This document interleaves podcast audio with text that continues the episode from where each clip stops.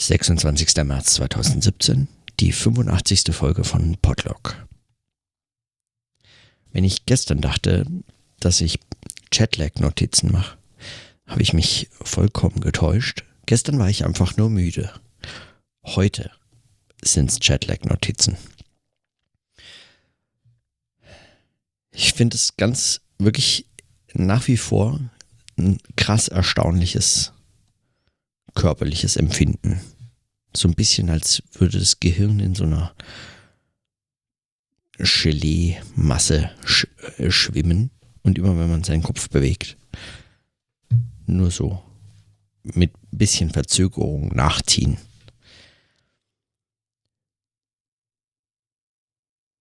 Also man steht so ein bisschen neben sich.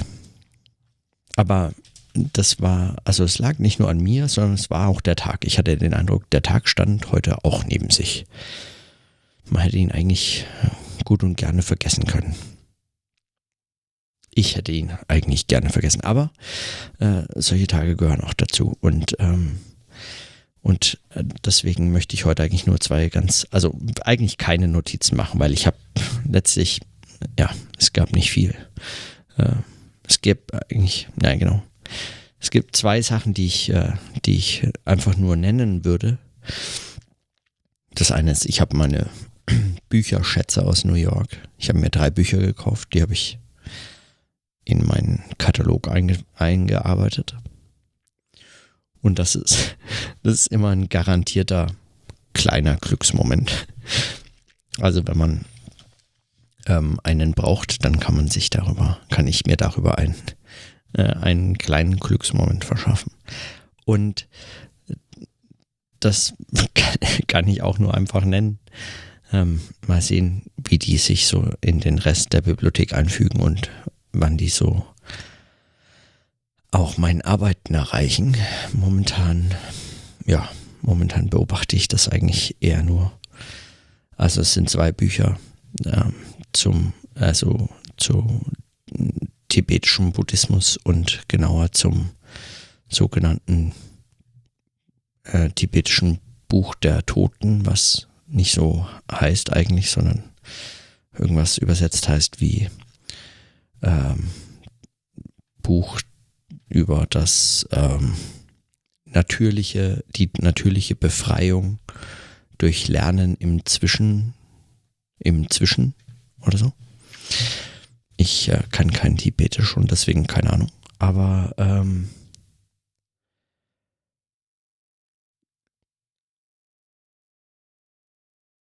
ähm, genau, dieses und ein anderes Buch äh, habe ich äh, besorgt und das Buch von George Prochnick zu äh, Gershom Scholem, das ich auf der auf dem Book Launch äh, gekauft habe. Stranger in a Strange Land heißt es. Ein ähm, non-fictional Novel über die Reise von George Prochnick äh, auf den Spuren Gershom Scholems. Und genau, mal schauen, wann die äh, so in meine Arbeit äh, irgendwie finden. Aber ähm, was ich heute noch notieren wollte, ist zumindest, dass, dass ich einen Aufsatz äh, gelesen habe und äh, Kommentare dazu geschrieben habe, ähm, der unter anderem versucht mit John Searle zu argumentieren. Und zwar genauer mit unter anderem dem Begriff, also mit dem, äh, mit Verweis auf das Buch von John Searle, The Construction of Social Reality. Und, und ich bin jedes Mal muss ich sagen, wieder so ein bisschen ähm, ja, eigentlich überrascht mich das, dass man mit John Searle argumentieren kann, dass man das wirklich versucht, weil das ist ein so seltsames, äh, also ein, das ist so seltsam, das, also ich, ich, keine Ahnung, also das ist ein bisschen ein Rätsel. Also entweder ich habe, ich verstehe das einfach nicht, was der schreibt, das ist aber komisch, weil er schreibt überhaupt nicht, also es, es wirkt nicht irgendwie versteckt kompliziert oder mysteriös oder undurchschaubar, sondern er schreibt, äh, ja, wie viele Amerikaner schreiben einfach äh, so äh, mehr oder weniger äh, na, nach dem Motto, äh, wenn man es nicht einfach ausdrücken kann, ist es kein guter Gedanke. Ganz offensichtlich gilt äh, das nicht als Notwendigkeit. Also auch wenn der Satz schon an sich falsch ist, er ist auch kein, Geheimrezept. Nicht alles, was einfach ausgedrückt wird, ist ein guter Gedanke. Äh, das merkt man mindestens oder spätestens, wenn man John Searle liest.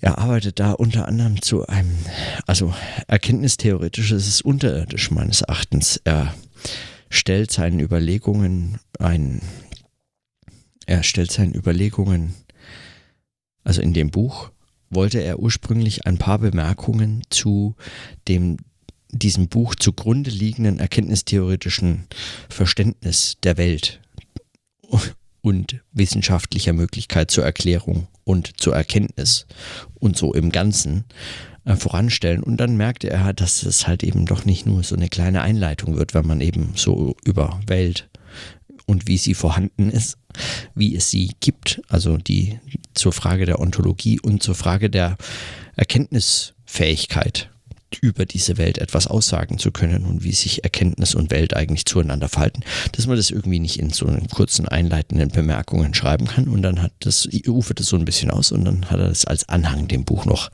großzügig angehangen. Und in, der, in den ersten Kapiteln ähm, geht er dann aber auch noch kurz darauf ein, weil das eben setzt ja, was er dann schreiben wollte, eigentlich dieses voraus. Und was man dort in all diesen Texten findet, ist einfach ein unglaublich also ich, ich finde ein unter, also ein Hinzuziehung dessen, was Philosophie zu dem Thema sich schon mal, schon mal gedacht hatte, vor John Searle, ähm, ein echt naiver, ähm, eine naiv positivistische Ontologie. Er geht davon aus, die Welt gibt es ganz einfach unabhängig von all unseren Beobachtungen. Und äh, erkenntnistheoretisch bezieht er eine Position, großen Feld der variierenden Positionen des Repräsentationalitätsdenkens, also der Vorstellung, dass unser dass wahre Aussagen dann wahre Aussagen sind, wenn sie sich auf die echte, von uns unabhängig existierende Realität in angebbarer Weise beziehen, in einer Weise, die einem einer Repräsentation dieser Welt in äh, dem Denken und dem Reflektieren ja, entspricht. Also in irgendeiner so äh, Beziehung wäre das zu beschreiben. Und das nimmt er so als äh, erkenntnistheoretisches, als erkenntnistheoretischen, also in Anführungszeichen Rahmen, um im Anschluss dann seine Überlegungen zur sozialen Realität und zur Konstruktion Konstruktion ist eigentlich der falsche Ausdruck, weil da wird nichts konstruiert in dem Sinne, sondern äh, er bringt dann vor allem für seinen, seine Überlegungen zu äh, sozialen Tatsachen und institutionellen Tatsachen die sind ein bisschen komplizierter gefasst, aber also es reicht auch noch lange nicht an irgendwelche soziologischen Theorien und Theoriebildung heran. Also wirklich abenteuerlich. Ich verstehe es einfach nicht. Oder vielleicht verstehe ich es wirklich nicht. Und zur Diskussion eben äh, dieser sozialen Tatsachen unterscheidet er zwei unterschiedliche Intentionalitäten. Und zwar die Ich-Intentionalität, dass irgendjemand etwas will, denkt, meint, ähm, wenn er wenn er oder sie etwas tut, das eben, da gibt es eine Ich-Intentionalität. Und dann meinte er, scheitern eigentlich alle Sozio soziologischen oder überhaupt das Soziale betreffenden Theorien daran, dass sie ähm, kollektive Vorstellungen äh, oder äh, Lehren oder Überzeugungen, von denen man sagen könnte, sie seien vielleicht kollektive Ideen oder Vorstellungen oder sowas wie ein kollektives Bewusstsein, äh, scheitern alle äh, Theorien und Erklärungen daran, dass sie eigentlich nicht auf Ich-Intentionalitäten zurückzuführen wären. Also man kann nicht, zum Beispiel wie das Luhmann macht, mit dem Begriff der doppelten Kontingenz, man kann nicht ähm, wechselseitiges Beobachten des anderen als jeweils unbeobachtbar, undurchdringlich, undurchschaubare Black Boxes von Bewusstsein oder so und dieses dann zugleich in Rechnung stellen und dieses in Rechnung stellen auch dem anderen zu unterstellen, also ich denke, dass du denkst, dass ich denke, dass und so weiter und so fort, irgendwelche solche Ketten zu bilden. Das ist nicht, was mit Wir-Intentionalität äh, gemeint sein kann oder mit irgendwelchen sowas wie kollektiven Gütern. Man kann das einfach so nicht konzipieren, sondern Wir-Intentionalität begreift John Searle als einen biologisch primitiven Modus des Denkens. Es ist einer neben der Ich-Intentionalität. Also es gibt Ich-Intentionalität und dann gibt es noch eine Wir-Intentionalität.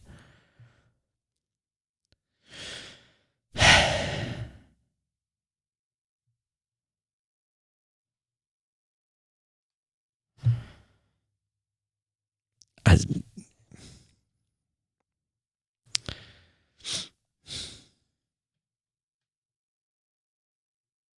ja, ich, also, selbst wenn ich das jetzt sage, fällt mir gar nicht mehr dazu ein. Also, was soll man denn dazu sagen?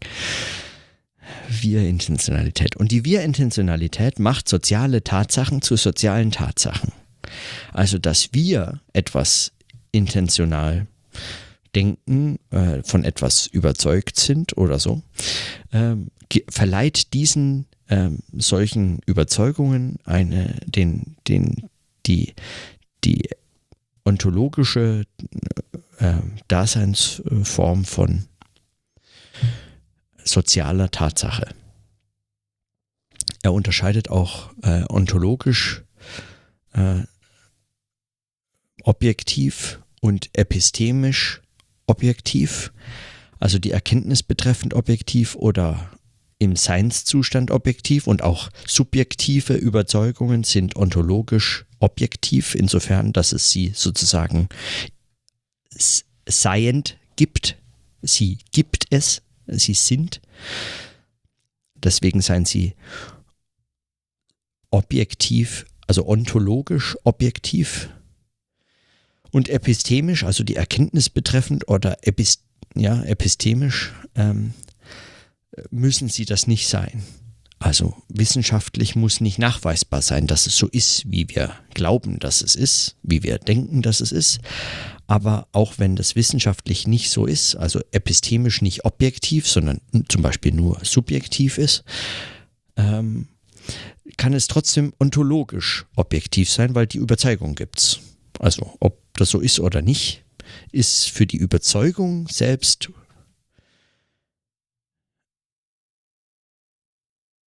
beziehungsweise für ihren, ähm, für ihren Daseinszustand, für ihren ontologischen äh, Zustand unerheblich. Und ich frage mich, wie kann man das, also das ist, das ist doch kein, das sind doch keine, das ist doch nicht, was ist es denn? Ich erinnere mich da immer an, ähm,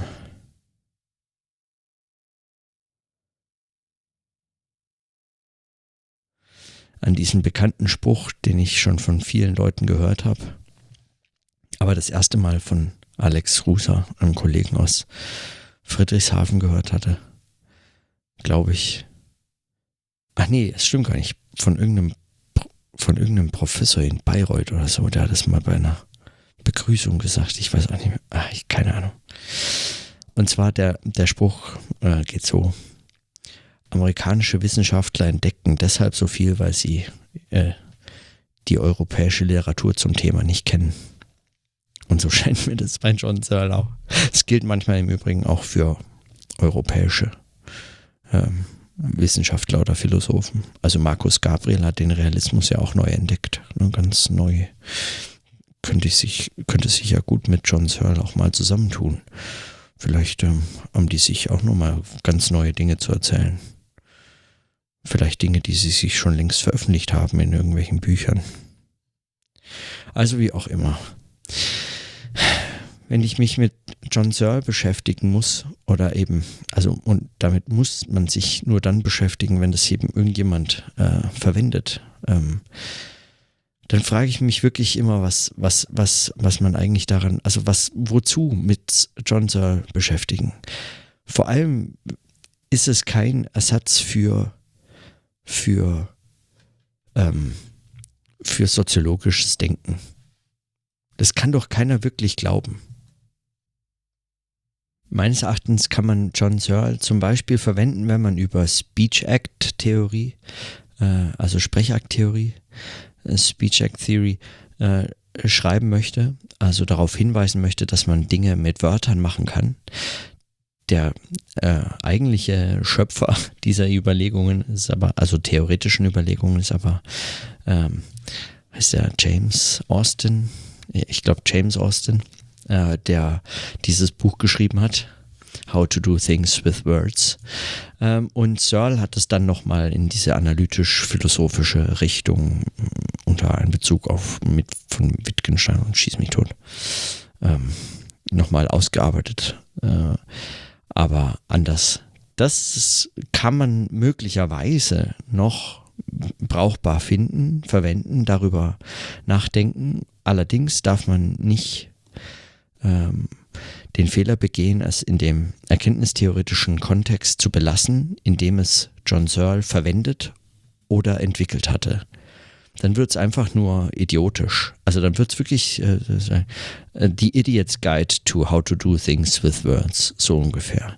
Sondern also man kann einfach nicht, äh, weiß ich nicht, Dialektik, Konstruktivismus, Phänomenologie und so weiter außen vor lassen. John Searle bringt es auch fertig, ein ganzes Buch über Intentionalität zu schreiben, das sogar in der Übersetzung im Surkamp Verlag veröffentlicht wurde. Und in diesem ganzen Buch kommt einmal, und zwar in einer Randbemerkung quasi, in einem Halbsatz, Husserl vor.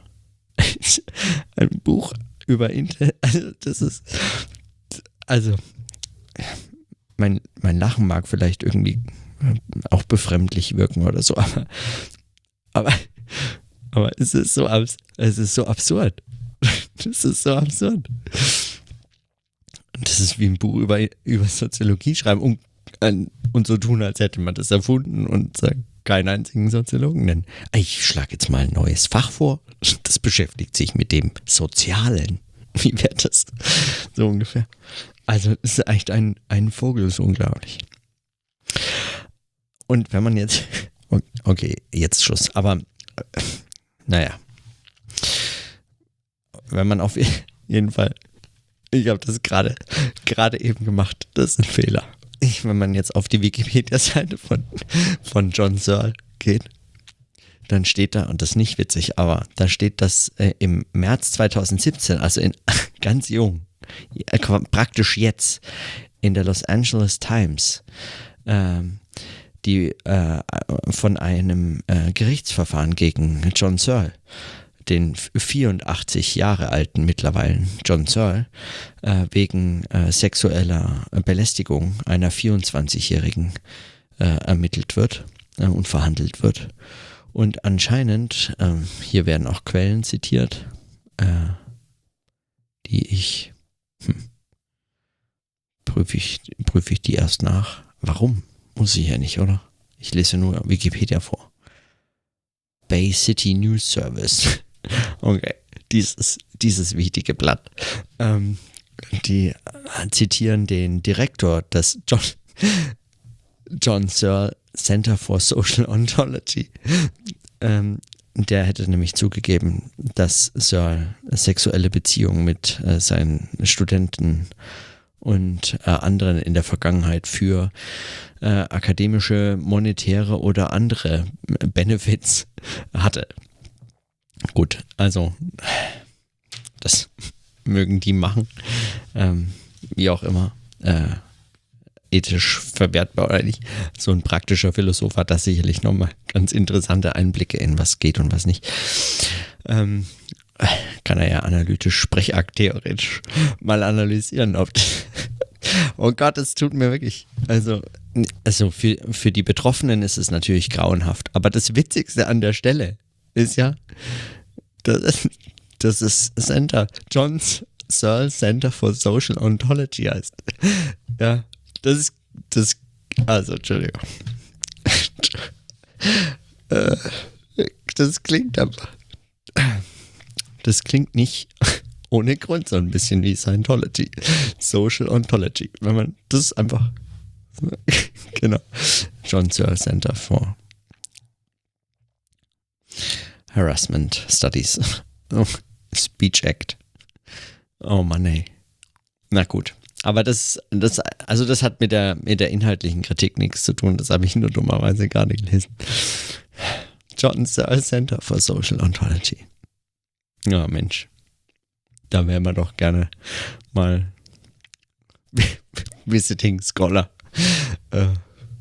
oh Gott. Okay. Ich glaube, ich bin, ich bin jetzt nur so albern, weil der Tag so so komplett fürs fürs Vergessen geeignet war. Und das ändert vor allem leider überhaupt nichts an den äußerst bedenklichen Überlegungen, die John Searle so in seine Bücher schreibt, ohne dass man, sie, dass man ihn dafür vor Gericht zieht. Ja, das könnte man nicht auch mal probieren. Wegen Schlichtheit. Wegen Schlichtheit und Unoriginalität könnte man das einfach mal vor Gericht verhandeln.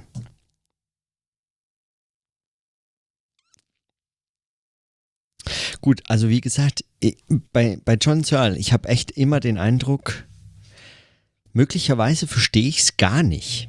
Möglicherweise hat der versteckte Tiefen oder so. Ja, wie so ein, wie so ein Meeresgrund. Also. Aber nach allem, was ich von John Searle gelesen habe, muss ich sagen, glaube ich nicht wirklich dran.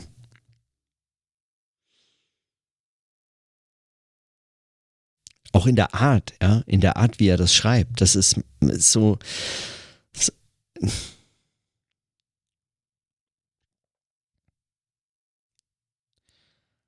das, das ärgert mich manchmal auch so richtig an diesen, an so amerikanisch-philosophischen Texten. Es gibt ja auch Ausnahmen. Es gibt ja zum Beispiel so Leute wie Robert Brandom, die also das kann man jetzt auch nicht nicht kritisieren, aber man kann ihnen zumindest nicht vorwerfen, dass es zu einfach gedacht ist oder dass sie die, dass sie, dass sie sozusagen keine Ahnung haben, wovon sie da sch äh, schreiben. Ganz im Gegenteil. Also die können einem mit wenigen Sätzen und wenigen Seiten ja, vorführen, wie wenig Ahnung ich selbst habe zum Beispiel. Also da muss ich bei Brandon nur irgendwo aufschlagen und ähm, und es ist anspruchsvoll bis äh, ja, überfordernd oder so. Aber davon abgesehen, zu denen zählt John Searle nicht. Es gibt dann eben noch so Leute wie er, die sich dahinstellen und sagen, es ist alles ganz einfach. Ich weiß gar nicht, warum stellt ihr euch eigentlich so an? Und ungefähr so schreibt er dann auch, ja, Social Facts, soziale Tatsachen. Ja, Leute, macht euch doch nicht so viel Gedanken als erfindet ihr da ganz neue Fächer, Soziologie und so. Ist doch Quatsch. Wie Intentionality. That's it. It's as easy as that. Da denke ich ja, äh, Junge, das ist, das ist doch. Okay, aber okay. Also, ich wiederhole mich. Ich muss sagen, ich weiß nicht, vielleicht verstehe ich es einfach nicht. Vielleicht lerne ich irgendwann noch mal was dazu. Vielleicht erklärt mir irgendwie so ein Hardcore-Sörlianer ähm, mal, wie das sich wirklich verhält und warum ich das schon bei Wittgenstein nachlesen konnte und dass es eigentlich sehr viel klüger und sehr viel besser dort steht und letztlich aber genau das ist und so weiter. Vielleicht zeigt mir das irgendjemand und sagt, vergiss doch Searle, musst dann Wittgenstein lesen und da steht es sowieso.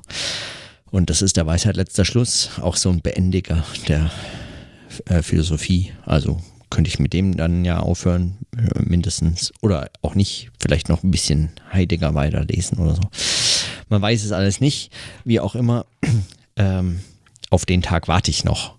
Bislang muss ich sagen, ist äh, der, die Bezugnahme auf Searle meist ein ärgerlicher, ein ärgerliches, äh, ein, ein ärgerlicher Umstand, bei dem man sich wirklich auch noch die einfachste Soziologie wünscht, um sie dagegen zu halten, weil eigentlich die einfachste Soziologie gegen John Searle immer noch Bestand hätte. Ja. Jetzt vielleicht nicht Hartmut Esser, aber. Okay.